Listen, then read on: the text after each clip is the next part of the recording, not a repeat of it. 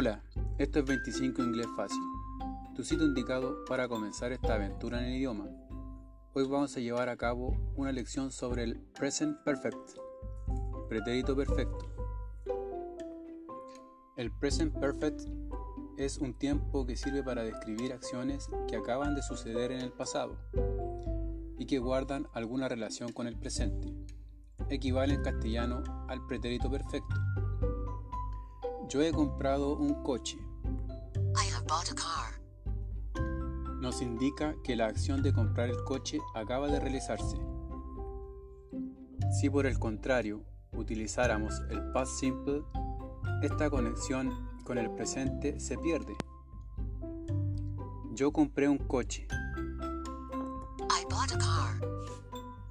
No implica que la acción haya sido reciente, ni que aún siga teniendo ese coche. En las oraciones con el present perfect no se suele mencionar el momento en el que se ha desarrollado la acción. Yo he leído un libro. La acción acaba de finalizar, ya que si se mencionara el momento de su realización, entonces habría que utilizar el past simple. Yo leí un libro esta mañana. No obstante, a veces sí se puede mencionar el periodo de tiempo en el que la acción se ha desarrollado, pero únicamente si este periodo de tiempo aún no ha finalizado. Esta mañana me he tomado tres cafés.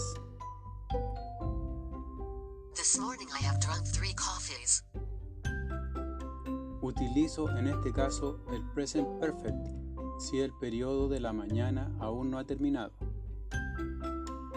ya que si este periodo hubiera finalizado habría que utilizar entonces el past simple. Esta mañana me tomé tres cafés.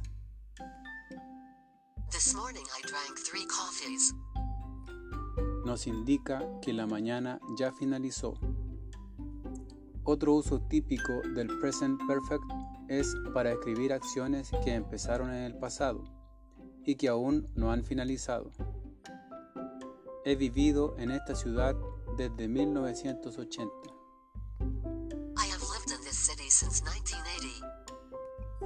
Implica que sigo viviendo en la ciudad.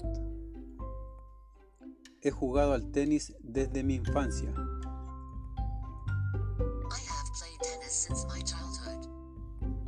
Y sigo jugando. Si la acción hubiera ya finalizado, entonces habría que utilizar el past simple. Yo viví en esta ciudad 10 años. Pero ya no vivo ahí. Yo jugué al tenis muchos años.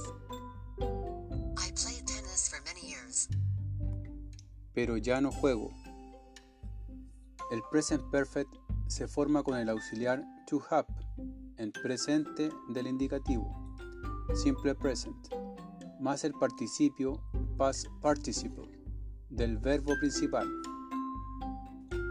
Yo he escuchado las noticias. Ella ha visto la tele. La forma negativa se forma con la partícula de negación not entre el auxiliar y el verbo principal, y la forma interrogativa se construye con el auxiliar al comienzo de la oración, seguido del sujeto y del verbo principal. Yo no he hecho mis deberes.